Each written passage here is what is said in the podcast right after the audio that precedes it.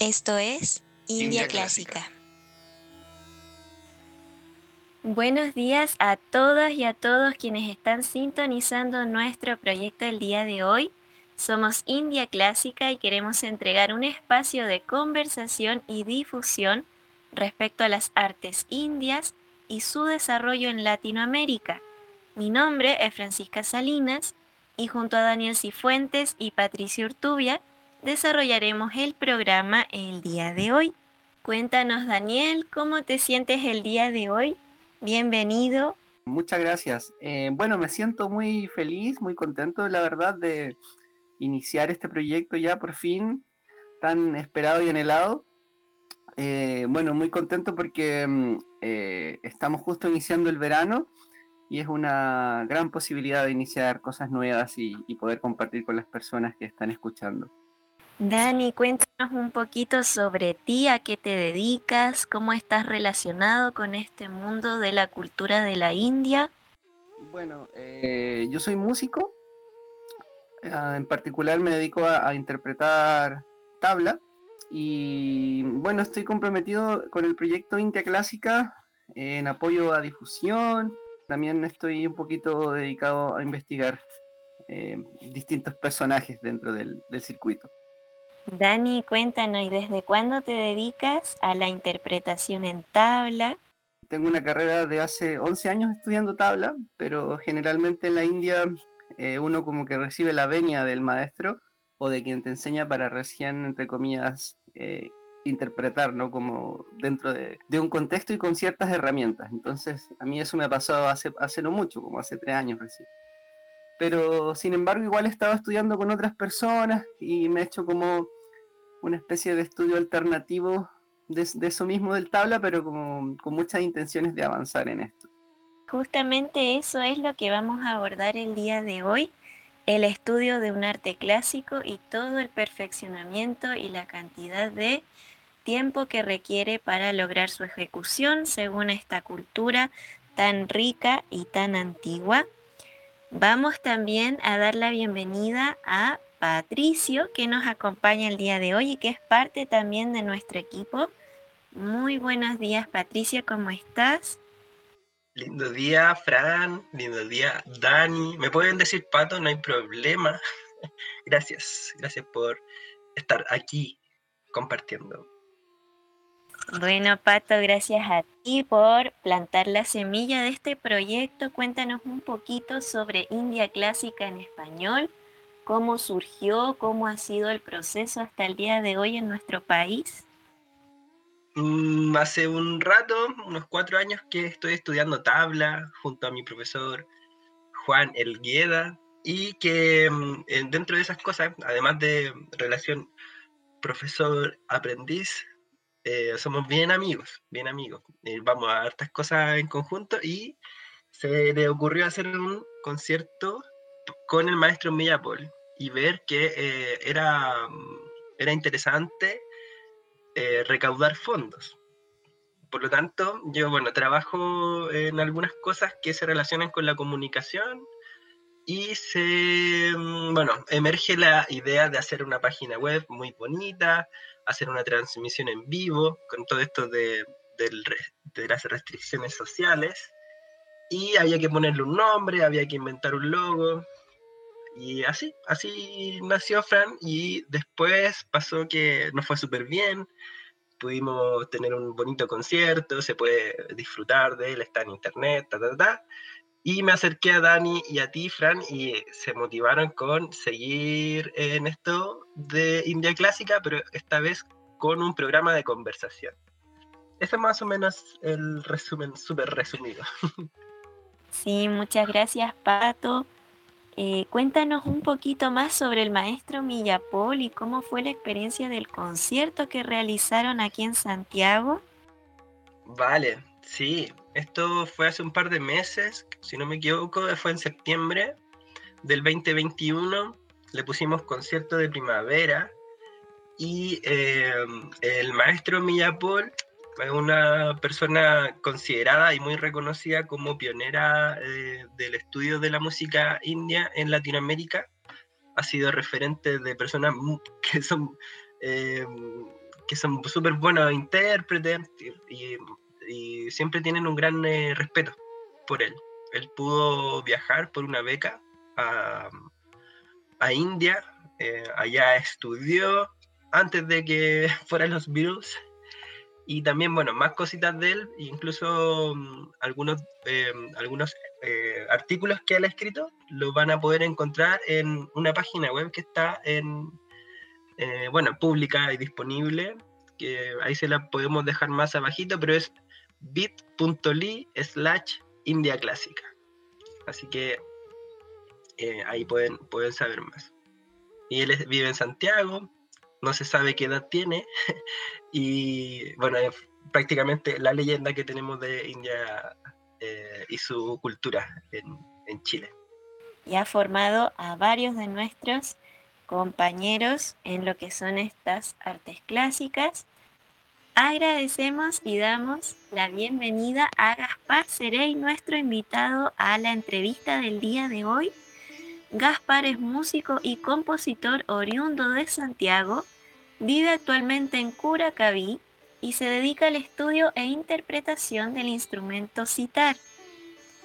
El citar es un instrumento de cuerdas que nace entre el cruce de la vina, que es la madre de los instrumentos de cuerda indio, y el setar, instrumento de cuerda persa, y tiene alrededor de 20 cuerdas y su estudio se abarca desde el estilo musical hindustán, característico del norte de India, carnático, característico del sur, y odissi, que es música especializada para la danza clásica india estilo odissi de la zona del este, en el estado de Odisha.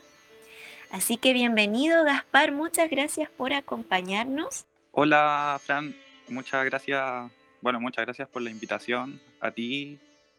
Eh, hola Dani. Hola Pato. Nos levantamos bien, bien tempranito para empezar la entrevista. Así que muy bacán porque además lo, hemos estado como gestionando en conjunto. Lo hemos estado co-creando. Así que muchas gracias por, la invitación y, y por la oportunidad de poder conversar sobre bueno, sobre el arte y en especial sobre esta música que proviene de India. Cuéntanos cómo ha sido para ti estudiar este tipo de estilo musical.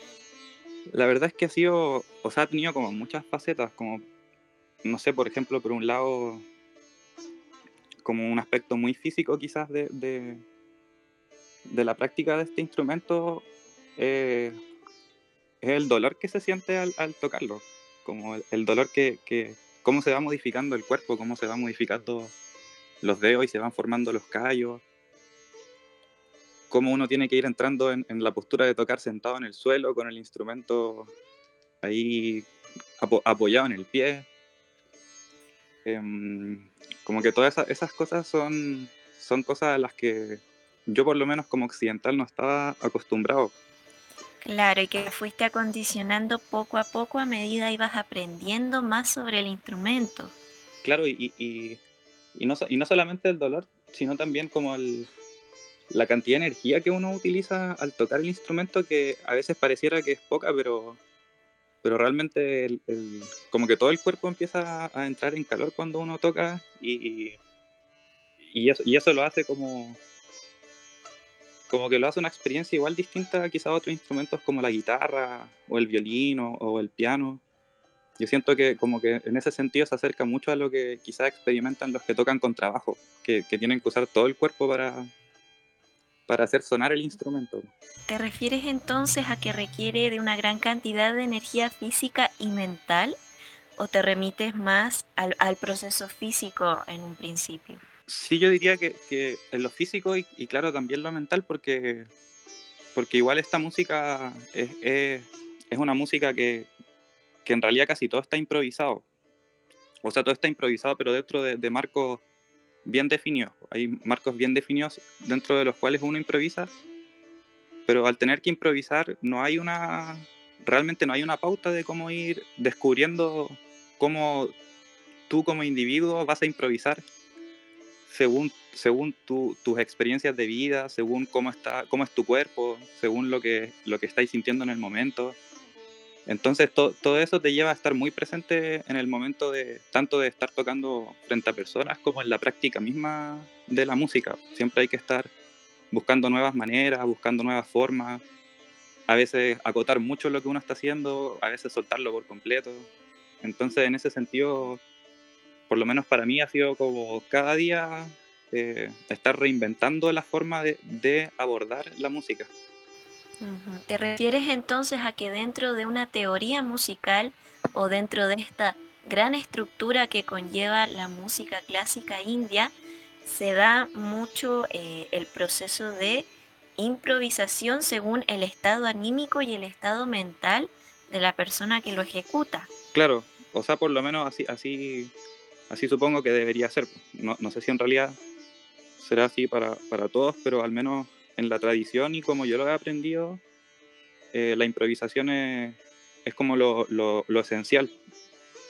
Y, y, lo bonito es que, es que esa improvisación es, es, muy es una expresión de uno mismo, de la, de la, voz propia de uno, entonces entonces hay, hay, una, hay, una, hay un sistema, por decirlo de alguna manera, muy bonito de, de, lograr transmitir eso, en el que no hay, no hay muchas palabras de por medio, sino que es algo, es una tradición oral, entonces hay mucha imitación. Hay mucha imitación, por ejemplo, muchas veces cuando yo estaba en India, eh, ponte tú, el, el, el, mi maestro tocaba algo y yo tenía que repetirlo. Y después variaba eso mismo, yo tenía que ir repitiendo la variación y la variación.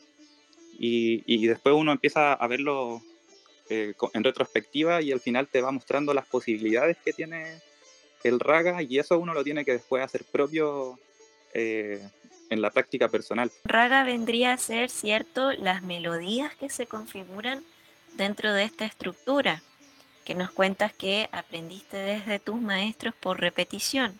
Bueno, el raga puede tener como muchas, muchas formas de decir, pero como el, el, el concepto es algo que, algo que logra, eh, por decirlo así, encantar o, o hechizar. Y, y, ese encanto, por decirlo así, o ese hechizo, eh, tiene un, un, un modo, una, una, emoción particular que, que, se transmite y que corresponde a una hora del día y que tiene una gramática, o sea, tiene ciertos movimientos melódicos que, que definen y transmiten esa emoción.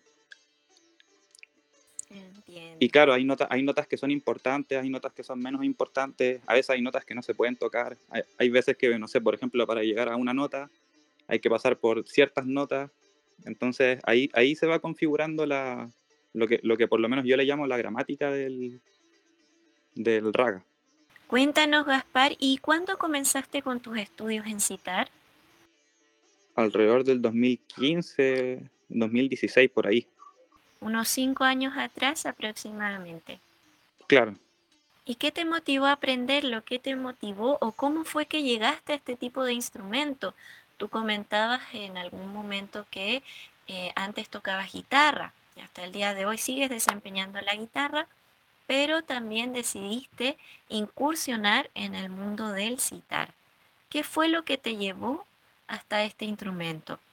Mira, sabéis que mirándolo en, en, retrospectiva y también, como por, y también por lo que hemos conversado y todo eso, bueno, en el, en el momento a veces uno no uno se siente atraído nomás y no, y no, en realidad no lo piensa mucho, como que no siente una atracción, está buscando algo y va hacia eso.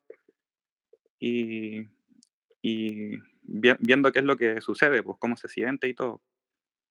Entonces ahora mirándolo hacia atrás, lo que, lo que me llevó a la música india fue el, el placer de la improvisación. A mí me gusta mucho la improvisación. Entonces, en ese tiempo yo me di cuenta que existían eh, distintos lenguajes de improvisación de distintas culturas. Eh, no sé, pues existía la improvisación libre, entre comillas, la improvisación del jazz, la improvisación de la música india. Después me di cuenta que en la música africana también improvisaban, entonces como to, todo ese todo ese mundo que era muy nuevo y extraño para mí de la improvisación me llevó a, a, a acercarme a un sistema que, que, que, como que ya estuviera desarrollado, por decirlo así, de improvisación y que, y que me transmitía, eh, me tocaba una fibra muy profunda al escucharla sobre todo al escucharla en vivo. Entonces, el querer descubrir qué sucedía ahí fue lo que me llevó a, a, a empezar a practicarlo.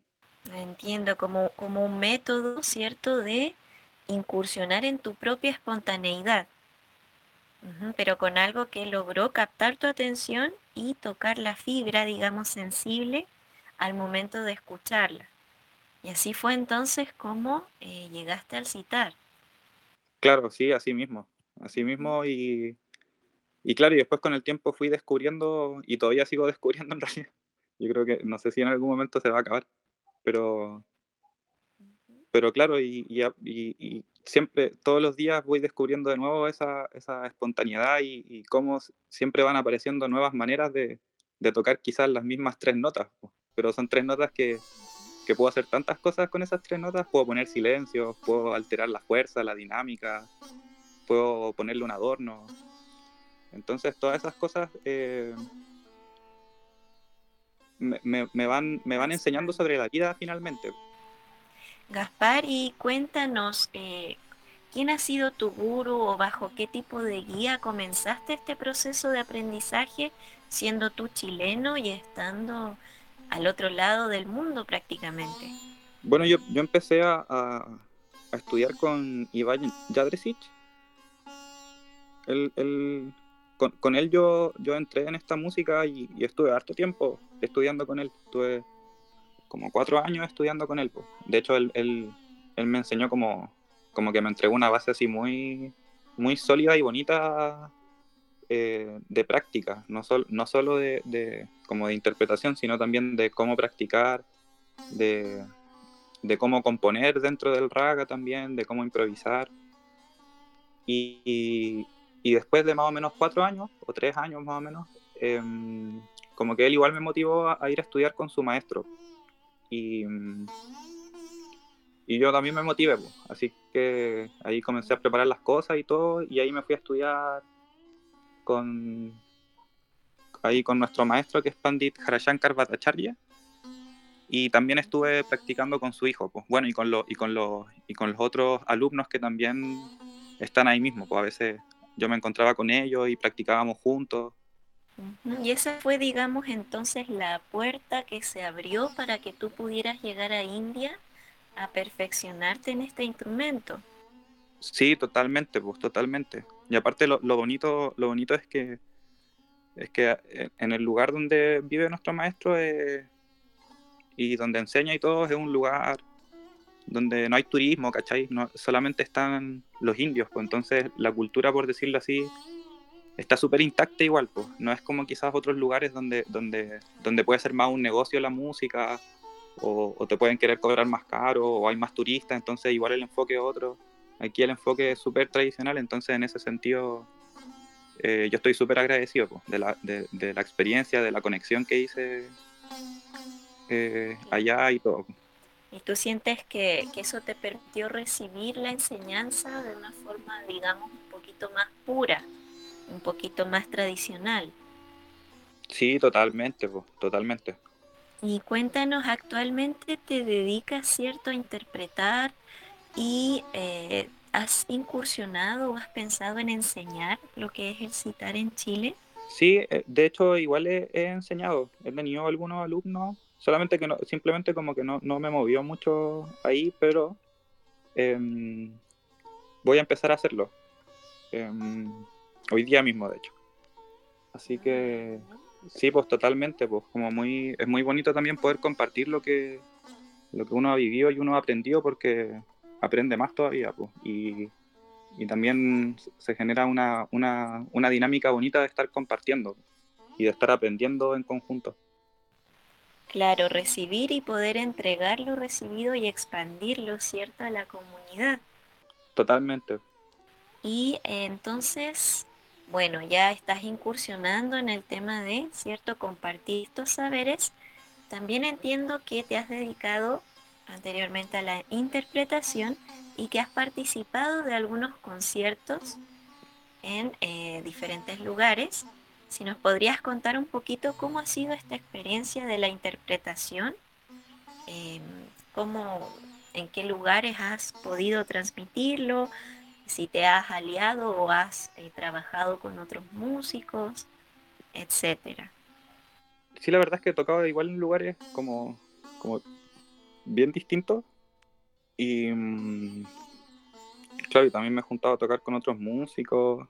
Sí, ¿cuándo fue tu última interpretación? Fue como hace hace algunos meses, yo diría como cuatro meses puede ser.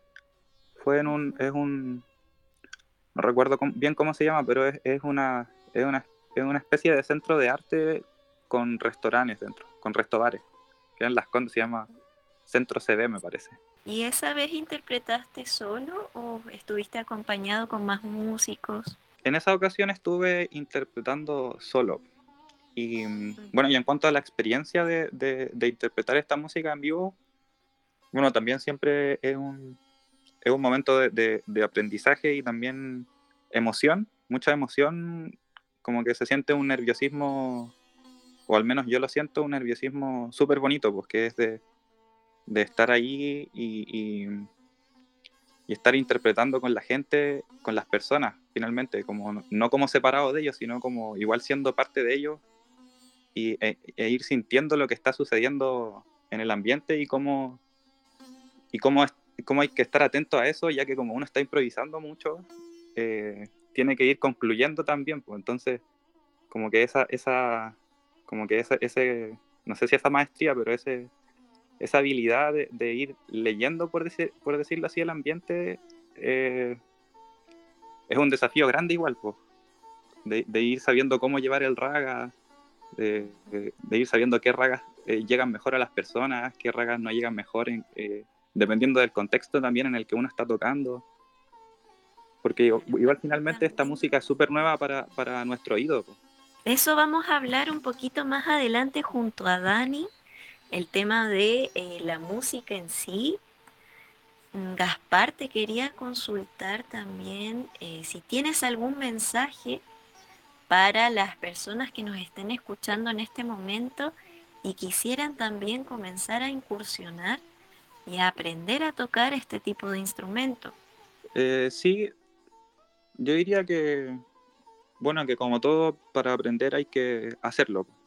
No hay otra forma, como que no hay eh, atajos. Como que haciendo se aprende y e igual es importante, yo creo, en esta música tener una, una guía o, o, alguien que te muestre cómo ir haciendo las cosas porque no es algo que se aprende desde libros o desde videos es una cuestión de, porque es una tradición oral, entonces no solo se transmite los rudimentos, sino que se transmite una sensibilidad para usar esos rudimentos.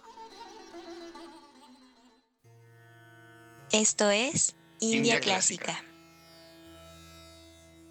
Eh, Gaspar, muchas gracias por todo lo que estabas compartiendo. Muy interesante tu, tu vivencia en India y como las experiencias que ha ido adquiriendo. Eh, mi pregunta va más como, ¿cómo ha sido el proceso de, adaptación y de inclusión de esta música aquí en Latinoamérica, en Chile específicamente, ¿no? ¿Cómo, cómo ha logrado de alguna manera transmitir o expandir esta música aquí, donde nosotros vivimos? ¿Nos puedes contar un poco de eso, Gaspar? Mira, en cuanto a la, como a la interpretación misma de, de los ragas o de esta música, ha sido interesante porque también ahí ha, habido harto aprendizaje. Pues yo, yo al principio igual, o sea, igual tengo una tendencia a eso, pero a tocar los ragas largos, ¿cachai? Tocar, no sé, pues una hora un raga, eh, sin parar, por ejemplo.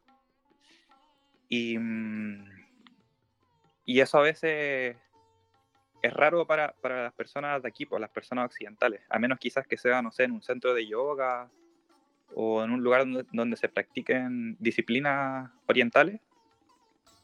Pero de todas maneras me he ido dando cuenta que, que eso a veces es extraño porque, no sé, pues se preguntan cuándo va a entrar la percusión o, o, hasta cuándo va a durar o, o, el cuerpo se empieza a poner como medio tenso. Entonces, en ese sentido, igual he, ido dando, dándome cuenta que, que, hay que como ir adaptando la duración de los, de los ragas, por ejemplo. No sé, por ejemplo, tocar dos ragas, que, que es como lo que, lo que hacen casi siempre los músicos acá en Occidente, pues, tocar un raga de, no sé, 20 minutos, por ejemplo, y otro raga de 20 minutos y después una pieza para cerrar.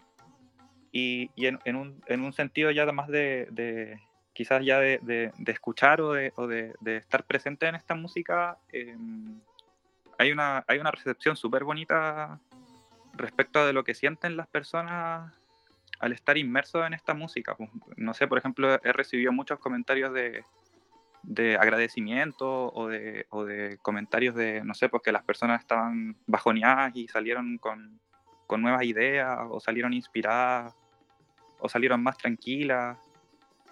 Entonces, en ese sentido, cuando, cuando, cuando hay receptividad de parte de las personas que están escuchando, em, y me incluye a mí mismo también dentro de las personas que escuchan, em, suceden cosas súper super bonitas. Yo le llamo que, nutren el alma. Son experiencias que nutren el alma finalmente conciertos de, de música india. Oye, ¿y has tenido la posibilidad, por ejemplo, de compartir con otros músicos eh, de música clásica acá en Chile? ¿Y cómo ha sido esa experiencia? Sí, he tenido la oportunidad de, compartir con, bueno, con Pato, por ejemplo, que, está aquí presente, con Juan igual, con Juan Elgueda he tocado algunas veces, tuve la oportunidad igual de, tocar, de acompañar en más que nada en realidad a, Pedro Marambio, que, él también ha sido un gran como gran estudiante de la música, diría yo. Em, y como que también difusor. Bueno, con Iván también, con Iván que es mi profe, también he podido tocar y, y con otros alumnos también como, como no sé, como, como Alejandro Chesta, con Pablo Ávila igual que también toca tabla. Y, me gusta mucho la experiencia porque, porque como, el, como el... Yo creo que eso es lo bonito igual que tiene esta música, que como no está escrito, como no hay nada escrito realmente, y, es más un lenguaje eh, si yo conozco a alguien que toca tabla, rápidamente podemos comenzar a tocar juntos.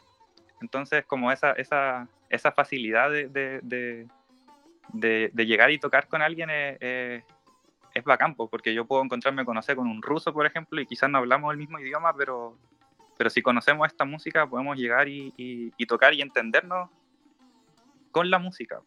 Entonces, en ese sentido, encuentro que, tiene, que, esa cualidad que tiene la música india del norte es súper enriquecedora. Ahora una pregunta más relacionada a la música. ¿Cuáles son tus ragas favoritos? Oh, eh, buena pregunta. Mira, un, un, raga que me gusta mucho, mucho es un raga que se llama Raga Marwa, que es un raga de, de seis notas. Es un raga muy bueno, un raga del atardecer.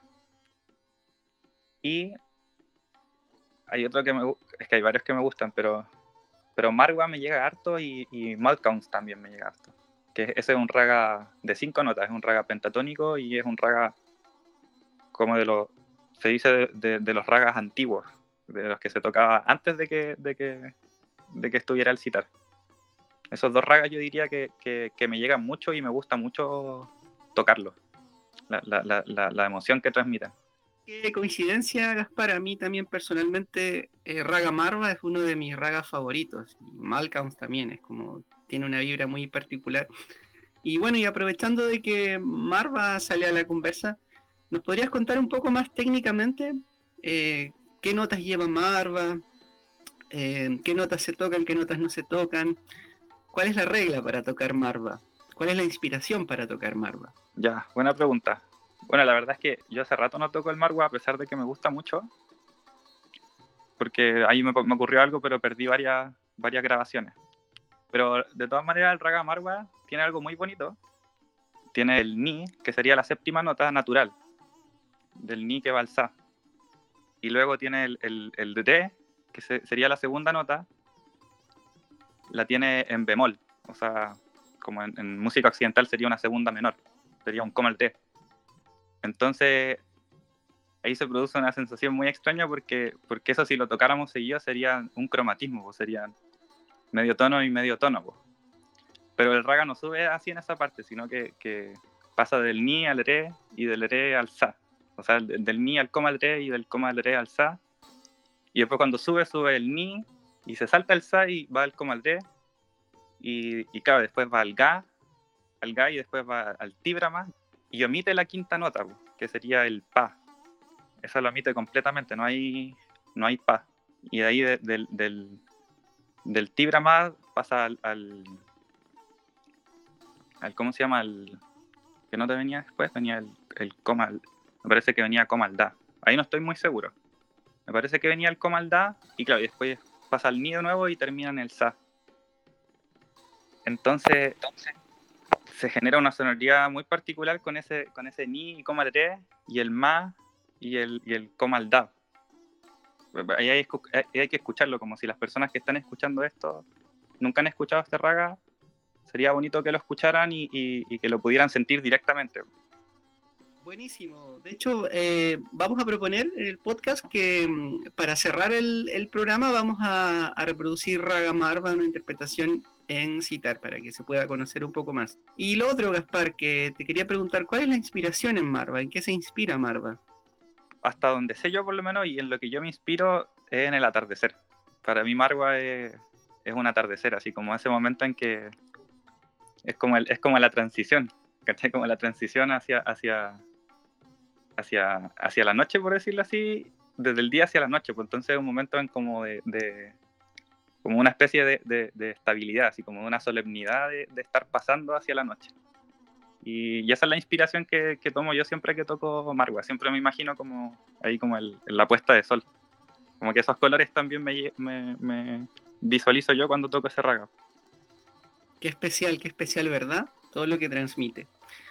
Eh, bueno, no sé si tú sabías que, bueno, como que la música instrumental inicialmente viene inspirada de la música vocal y hay una composición muy famosa de, de Rag Marva que se llama eh, Guru Bin Jan, que en la traducción significa eh, el gurú viene con la práctica. Entonces, Marva tiene un bandish que es como una composición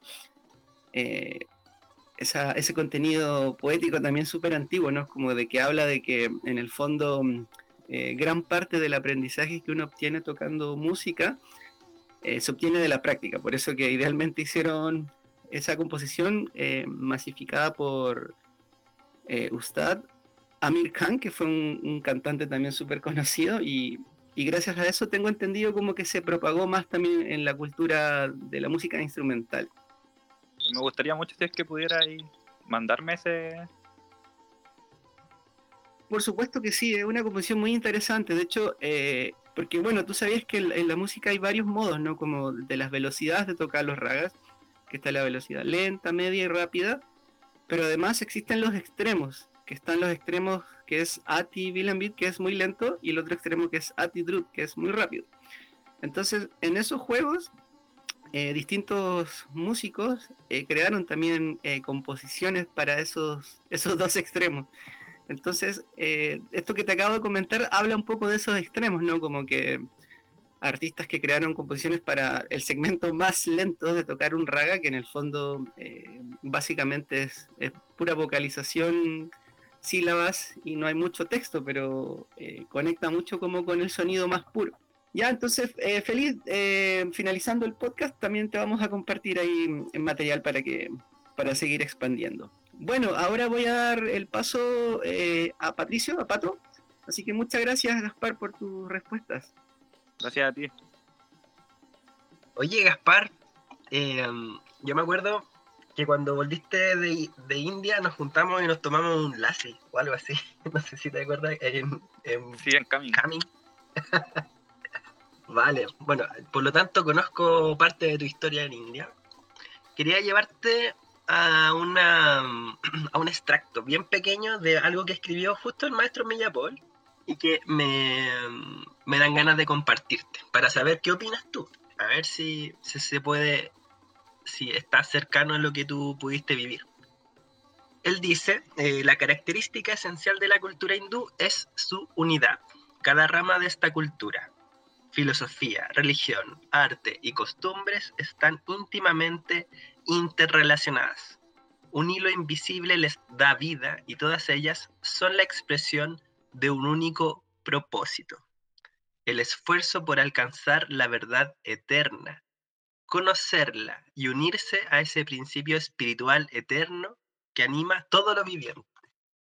¿Qué opina Gaspar? Eh, Grandes palabras. Profundas palabras. ¿Eso se vive allá en India? ¿Es efectivo? Sí, sí. O sea, bueno, todo, todo también depende siempre de la receptividad con la que, con la que llega uno, pero, pero claro, en, mi experiencia también sentí esa, esa, esa, unidad fuerte de, de, toda la cultura y, y, y, quizás en cosas, no sé, pues quizás cosas tan cotidianas como, como salir a caminar y, y ver cómo las personas se levantaban, no sé, temprano a trabajar, ¿cachai? Y, y como que no te miraban raro por ser distinto, por, por tener un color de piel distinto.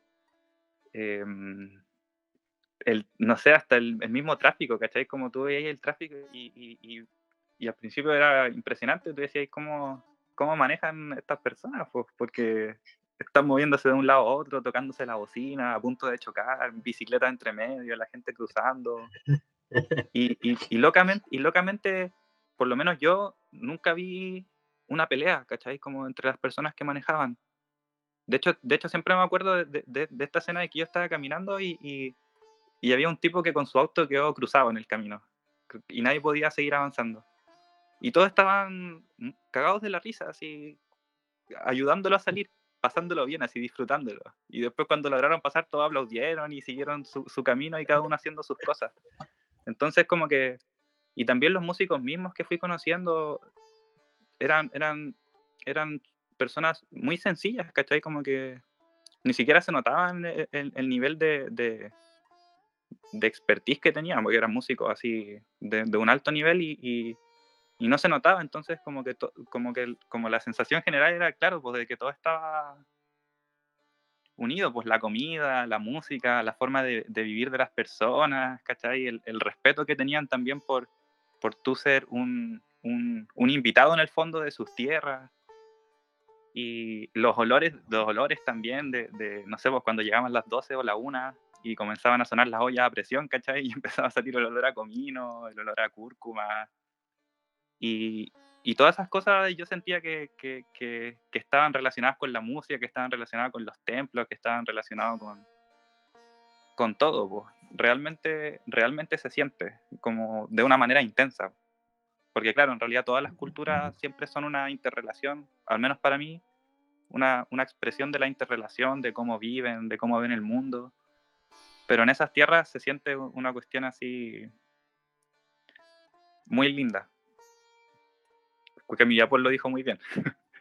Eso, me, me, gustó eso de, la, de las peleas. No hay peleas. O sea, como que las personas acá en quienes vivimos en Occidente hubiese seguramente sido causa de conflicto, egos heridos eh, y querer tal vez incluso violentar a otra persona. Allá no sucede. Sí, por lo menos yo no lo vi, yo no lo vi mucho y, y claro, y cuando veía como peleas quizás o, conflictos, como que no, no bueno, es que todo esto es súper relativo, pero, pero al menos lo que vi yo era que cuando se producían los conflictos también respetaban eso, pues, que hubiera un conflicto. Como que si el otro se enojaba, lo respetaban igual, pues. Y, y si al otro no le parecía, también lo respetaban y, y, entraban en el conflicto desde, ese lugar, pues, ¿cachai? Como dispuesto igual a, así, así, en realidad yo estoy equivocado en el conflicto, eh, lo dejo, lo suelto nomás, pues. Oye, y yo tengo, te voy a compartir una caricatura que tengo. Porque, ¿qué pasa si viene un japonés y me dice, quiero aprender cueca? Yo le ayudaría de inmediato. Y me daría gracias y lo invitaría a mi casa. ¿Cómo es allá cuando una persona de Chile va a estudiar música india? Ahí se genera una cosa muy bonita que es que te integran. cuando, cuando se dan cuenta de que te interesa su cultura, o en este caso te interesa su música, te abren los brazos, te abren los brazos así con como que ellos realmente sienten el valor de que te importe su cultura porque y en este caso la música porque esto me decían a mí, pues me decían cuando cuando porque yo veía que, que, que, allá a mi maestro le tocaban siempre todos los pies y yo le preguntaba a Iván, oye, ¿sabéis que siempre veo que le tocan los pies? Pero, pero a mí me da un poco de vergüenza hacerlo, decía yo, como que me, me causa timidez hacerlo porque no sé si existe la confianza para hacerlo y él me decía, no, pero si tú sientes, hazlo. Bueno, y después no, no lo hice al tiro y después cuando lo hice y, con, y, conversando con el hijo igual y con los otros alumnos me decían que, que realmente al tocar sus pies no estaba ahí tocando los pies de él, sino que era algo simbólico de, de, en el caso de la música, de, de estar de estar haciéndole una reverencia al conocimiento que él recibió y que su maestro recibió de su maestro y su maestro de su maestro. Entonces para ellos hay, un, hay un, una entrega, una dedicación, un amor también hacia, hacia el conocimiento que, que les fue traspasado y que no es de ellos, y ellos te lo están traspasando a ti. Entonces, como ese sentimiento de, de, linaje, de comunidad y de, y de, y de estar compartiendo, para ellos es una cuestión eh, fuerte, es una cuestión fuerte e importante. Y por algo esta música ha vivido durante miles de años y, se, y se sigue desarrollando y se sigue diseminando en el mundo. Pues eso, eso como que ya te dice mucho también. Sí, y ahí ese, está ese amor al gurú, ¿cierto? Que puede, bueno, ser un tema incluso polémico, sin embargo, podemos entender el rol del gurú como un vehículo hacia algo, ¿puede ser?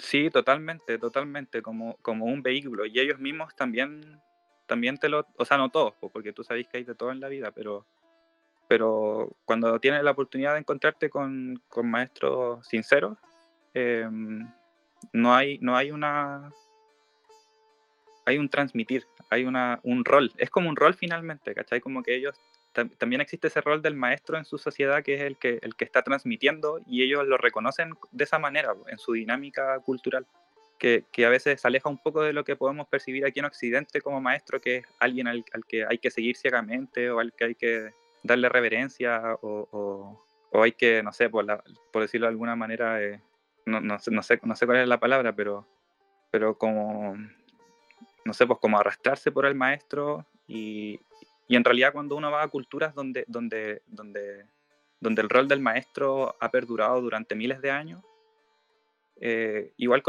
comenzáis a, derribar esos prejuicios también que existen sobre, sobre los maestros, pues que no, no, no todos los maestros son como los falsos profetas o falsos gurús o qué sé yo que llegan a, o que quieren que le suban el ego o, qué sé yo. Como que allá es un, es una cuestión muy de, de la antorcha, porque yo te estoy pasando la antorcha y, estamos, estamos contribuyendo a que este conocimiento después le llegue a otro y que después le llegue a otro y que no se pierda. Gracias por eso que nos compartes. Yo tengo una última preguntita acerca ya de la espiritualidad. Compartiendo contigo, recuerdo que me decías que era una buena práctica eh, volver a la respiración o estar en la respiración y tocar acerca de eso, eh, ¿hay una disposición, hay una eh, tendencia a meditar la música que estudias, Gaspar?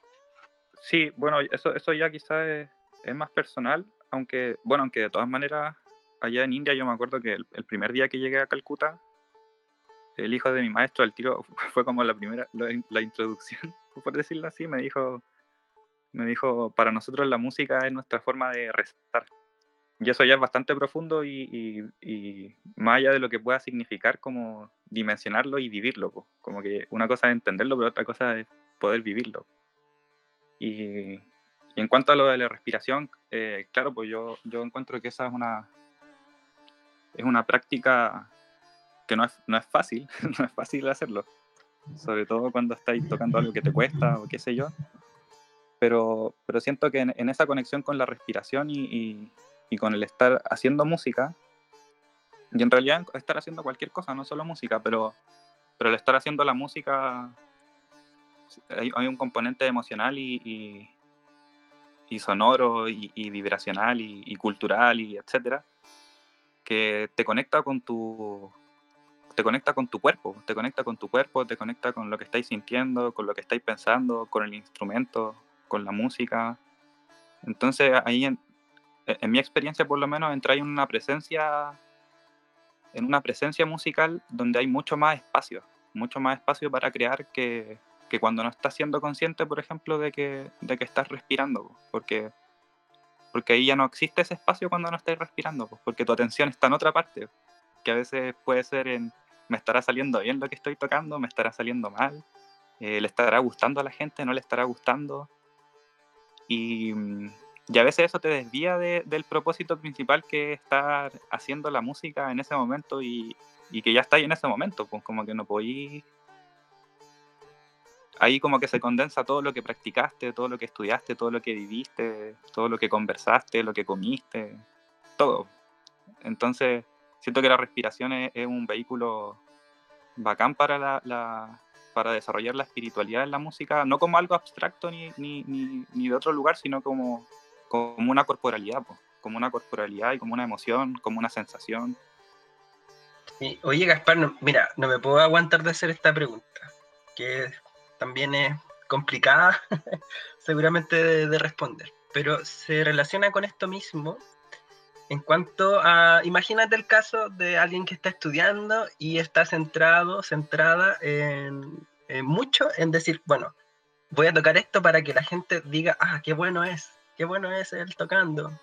¿Cierto? Eso nos encontramos, no sé si te pasa a ti, yo, yo creo que en este tiempo que he podido estar tratando de ser un estudiante, eh, he encontrado algunas soluciones. Por ejemplo, mi profe me regaló una figura de Sarasvati y no entendí por qué me la regaló, pero al tiempo me, me dijo que, em, que le tenía que dedicar a ella el estudio. Y luego también, em, para una festividad, eh, em, pude dedicarle el, lo que yo estaba haciendo, creando, podríamos decirlo, a Rada, Radarani creo que era la fiesta.